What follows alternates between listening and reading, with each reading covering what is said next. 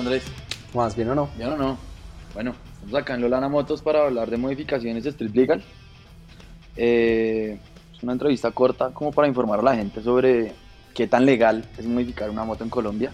Y pues qué mejor que usted que lleva más de 10 años en el tema, eh, pues para, para, informarnos un poco. Eh, quisiéramos saber qué tanto conocimiento tiene usted y su taller de la legalidad de la modificación, pues hablemos de las Café Racer y, este, este segmento que nosotros manejamos y es el que nos interesa en Colombia. que tanto sabe la normativa, el código de tránsito? Eh, bueno, pues, ¿qué, nos puede decir de esto? Bueno, eh, pues primero que todo me parece importante que leerse el código de tránsito como tal. es, es, básico si vas a modificar motos, tienes que leértelo eh, para saber qué puedes y qué no puedes hacer. El código, pues aunque es muy largo y tedioso, pues te brinda mucha información que, es la que necesitas. Hoy en día, eh, nosotros ya con el conocimiento que tenemos, eh, no hacemos muchas cosas que son obviamente ilegales. hay un sinnúmero de cosas. Entonces, por ejemplo, la distancia entre eje y eje. Es prohibido mover la distancia entre eje y eje. Entonces, eh, cambiar la tijera por una tijera más larga. Si tú quieres que la moto cumpla todas las características que tiene que cumplir ante el ente de tránsito, pues no debería tener una tijera más larga. La dimensión no se debería cambiar. La placa tiene que estar visible y horizontal. Entonces las placas que van al lado, a menos de que sea de fábrica, que también es un poco difícil pues eh, eh, saber cuándo es de fábrica y cuándo no, pero en teoría eso también es ilegal. Eh, en cuanto al ruido, nosotros los exhaustos que modificamos y, los escapes que hacemos, siempre tratamos de no pasarnos los 86 decibeles. Eso es eh, lo permitido en la ley de tránsito y transporte de Colombia. ¿Y eso lo testean acá? antes de entregarse. Eso se trata de testear acá. La forma más fácil de hacerlo es en la tecnomecánica. La tecnomecánica nos dice los decibeles y eso. Em, perdón, y el tema del, brazo de la moto, de la tijera, ¿cómo, cómo lo, lo manejan o no lo hacen? Pues en teoría, si se cambia una tijera que sea más larga, no se debe hacer, por lo que estás cambiando la dimensión, o sea, la distancia entre, eje y eje. Pero si tú haces una llanta o modificas la misma tijera para que sea más ancho, pues eso no afecta.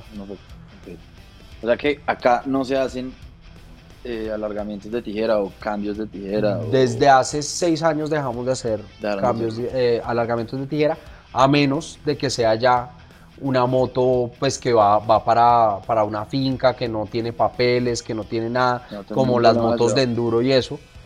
Y en realidad, alargar la tijera sirve para tres cosas que no se hacen acá, para cuarto de milla, para competencia de uphill eh, y, para competencias pues, de supermotos eh, en, partes largas que no, pues que no, acá no hay ese tipo de competencias, entonces en verdad no hay por qué modificarlo de esa manera. ¿Cuáles son los estándares que maneja Lolana, que maneja Andrés para el tema de modificación?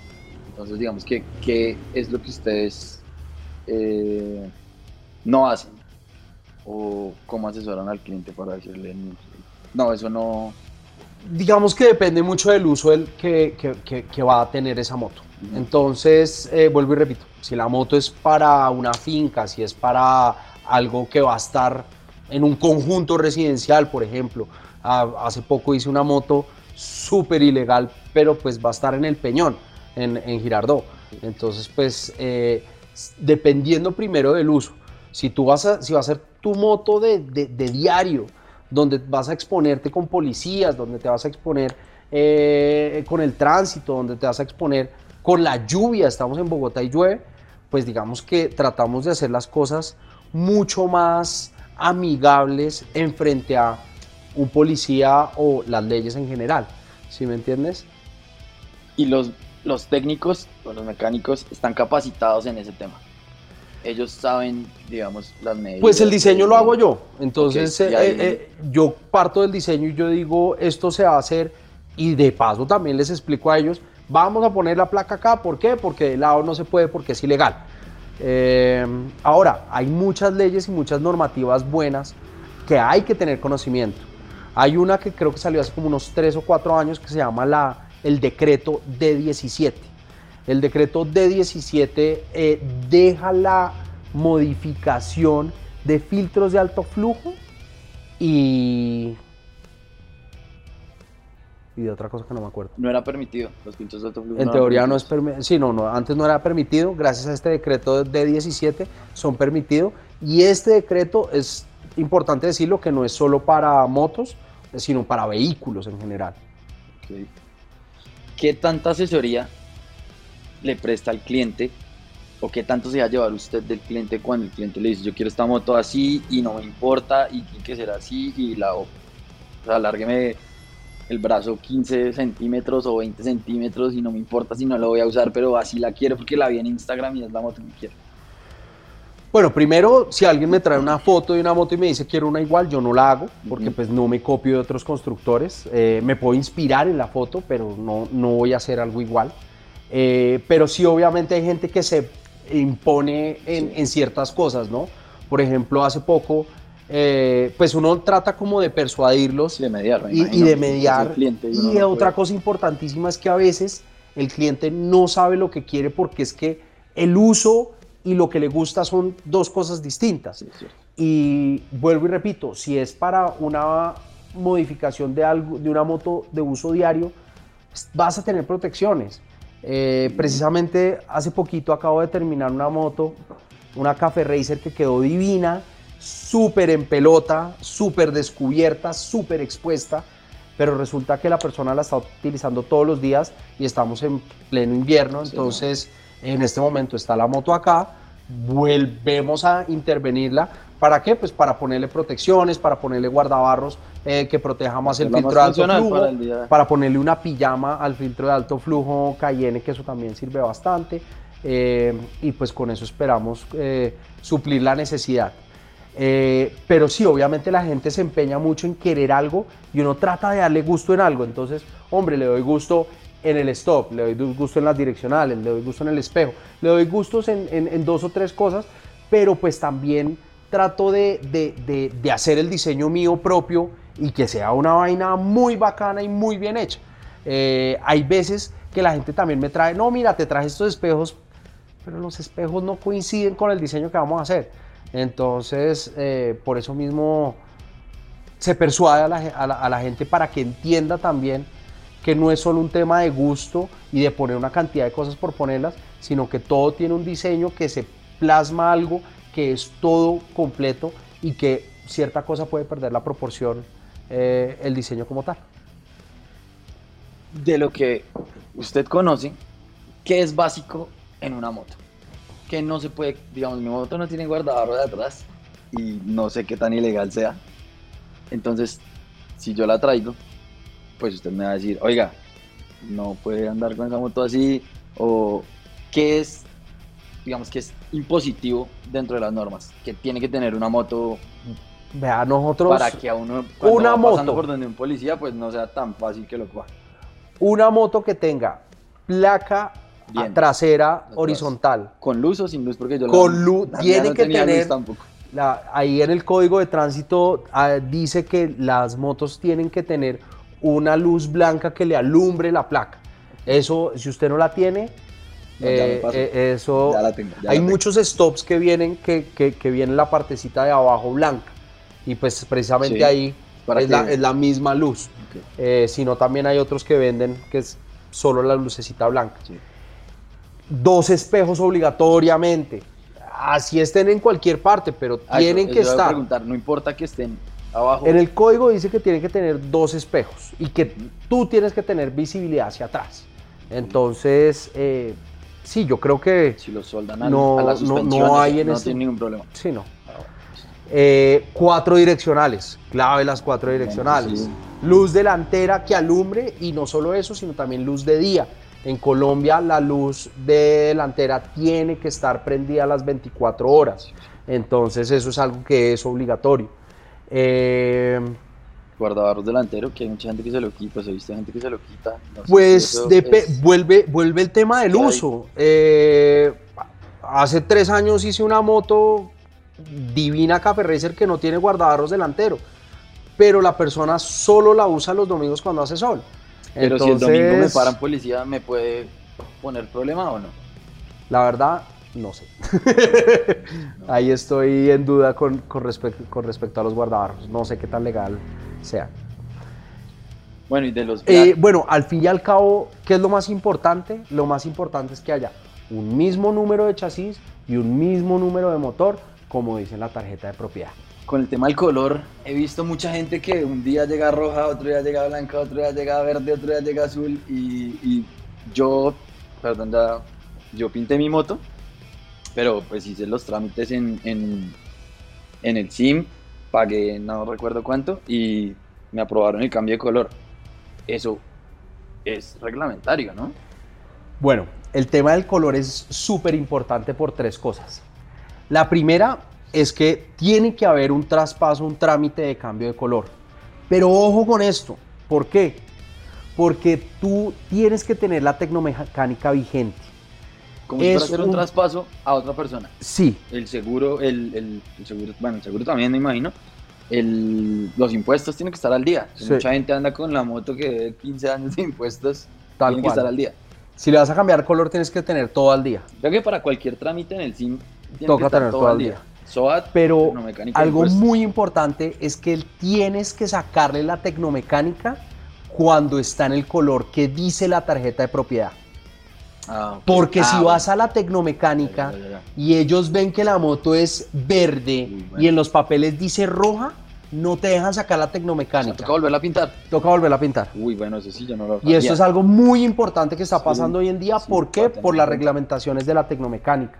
Resulta que cuando tú entras a la tecnomecánica te piden tus datos el, programa toma una foto y la foto tiene que coincidir con la tarjeta de propiedad. Y si no, es un problema para el, pues, centro de diagnóstico en el cual... ya la pintó, tener que devolverla. A nosotros ya nos ha tocado envolver un tanque eh, con, alguna calcomanía de algún otro color para, para, que... entre a la tecnomecánica precisamente por eso. Bueno, estuvo muy bien aclararlo porque no, pues mucha gente no, se confunde muchísimo con el tema del trámite y del cambio. Dentro de los países que ha visitado Lolana, Andrés, pues en caso, eh, ¿qué diferencias ha visto pues, de las motos modificadas con las de acá en el tema de la ley?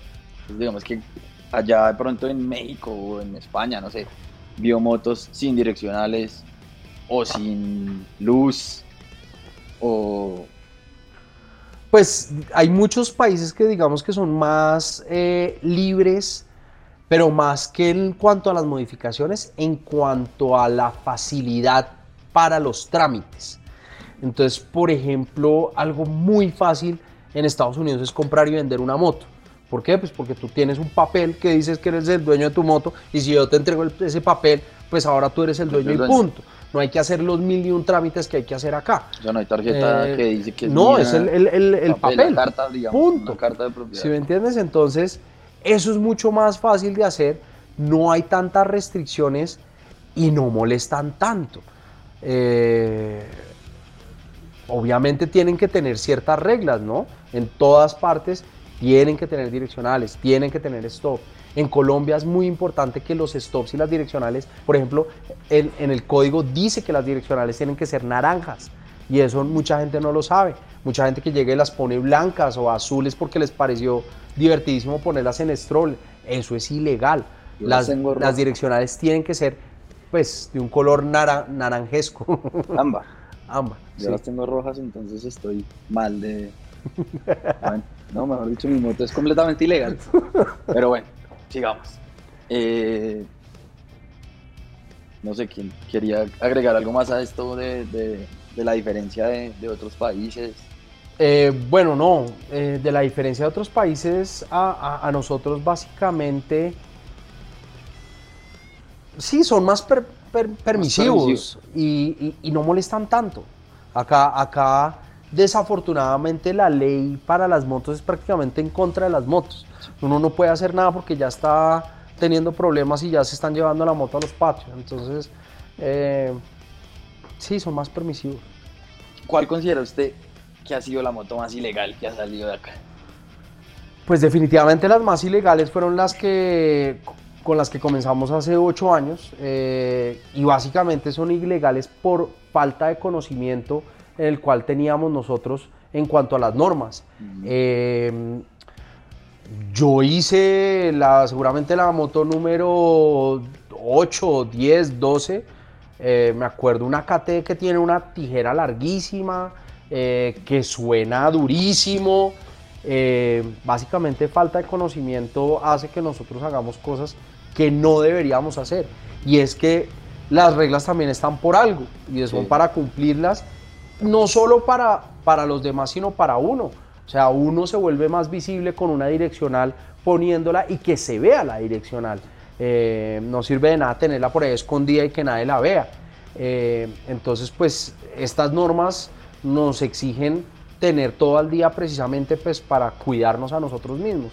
Aunque ya a veces se pasan más de la raya, pero, pero pues en un principio eso es la idea. Tienes que tener una farola pues para ir de noche para que te vean.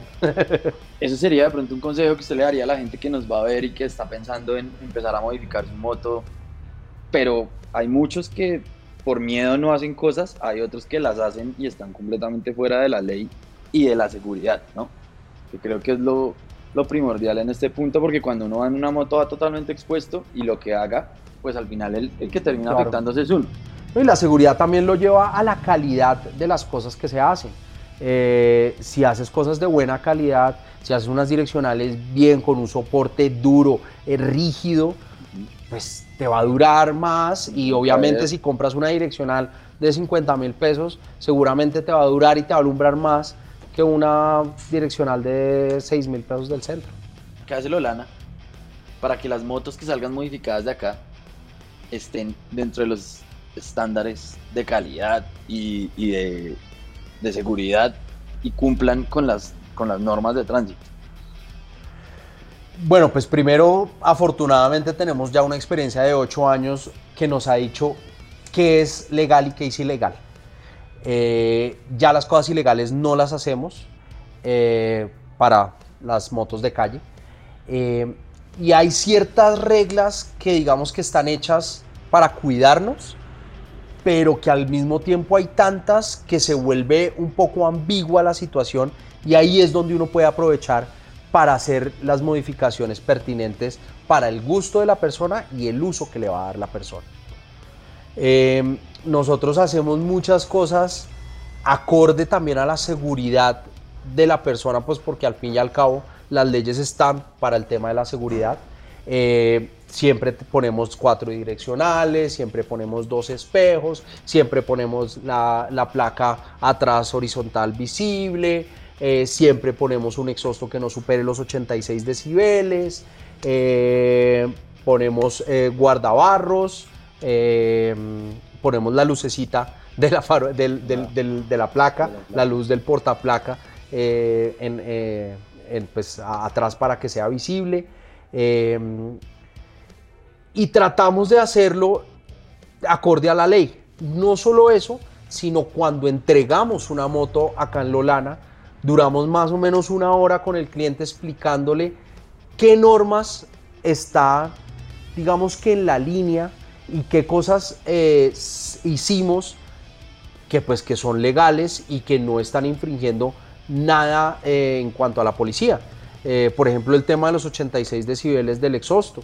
Eh, yo le explico a la persona, mire, la moto se la dejamos con 86 decibeles para que esté tranquila, para que el día que lo pare un policía, la persona pueda decir, señor policía, ponga el sonómetro, si supera los 86 decibeles, se puede llevar la moto para los patios. ¿Qué pasa? Pues desafortunadamente en Colombia ningún policía tiene el sonómetro y cuando te paran a ti a requisarte o a inspeccionarte, Ahí te paran y ahí te inspeccionan. No es de aquí camine ahora a otro lado. No, tú me paraste acá, tú dime acá por qué estoy haciendo algo malo, en qué estoy infringiendo y, ya. Si no estoy teniendo nada y si tú no tienes pruebas, por ejemplo como la velocidad, si tú vas veloz y te cogen, te muestran con el radar y con la camarita, mire, usted está pasando a tantos kilómetros por hora.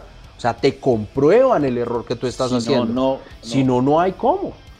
Eh, ahora, hay que tener ojo con muchas cosas. Hay muchas cosas que dan patios. Por ejemplo, las llantas lisas. Si tú tienes unas llantas lisas, hombre, te estás exponiéndote. Entonces trata de tener todo acorde a la ley. Eh, bueno, algo que, que, también define eh, la legalidad y el uso y todo esto es para qué va a ser, ¿no? Entonces la voy a usar en la calle, cojo el parámetro de qué es legal me meto y me enfoco en, este gap que tengo yo acá y yo hago todo lo que puedo acá adentro. Ahora, si la moto no es para la calle, me vuelvo loco, hago un diseño increíble, eh, me vuelvo más conceptual, tratamos de hacer una, un cambio mucho más radical en la modificación, eh, pues porque al fin y al cabo no va a haber las calles y no va a necesitar, por ejemplo, espejos, ¿sí me entiendes? Ahora, vuelve la ambigüedad en la, en, la ley. Por ejemplo, el tema de los sidecars. El tema de los sidecars es algo muy interesante que hay que revisar. ¿Por qué? Porque los sidecars han estado desde 1900. Esto no es una cosa nueva. Eh, nosotros hemos restaurado sidecars. Yo restauré una vez un sidecar de 1950. Un sidecar espectacular que venía de, del ejército, del el grupo Elite Scorpion de los años 50 eh, nosotros lo adaptamos en una Royal Enfield y comenzamos a investigar todo el tema de los sidecars, qué tan legales son y qué tan ilegales son. Y resulta que no dice la palabra sidecar en el Código de Tránsito y Transporte. No, hay reglamentación para nada. Eh, si tú quieres sacar una tecnomecánica con una moto con sidecar, te toca quitar el sidecar y llevar la moto a tecnomecánica sola.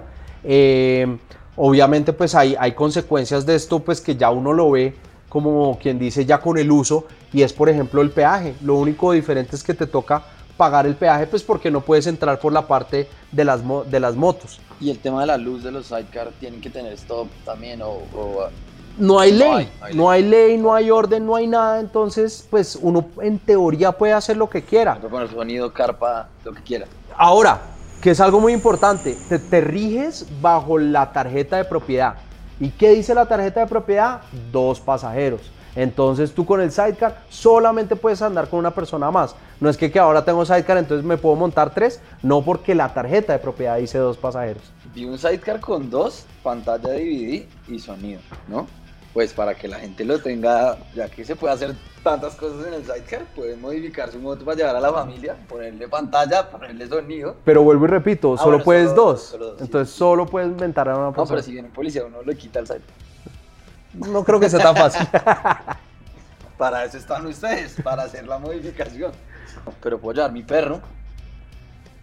Pues la verdad no sé, pues eh, no es un humano, ¿no? Y pues y, los humanos y los humanos tienen que tener más de nueve años para andar en una moto. Ah, ¿Quién sabe? Ah, el perro sí.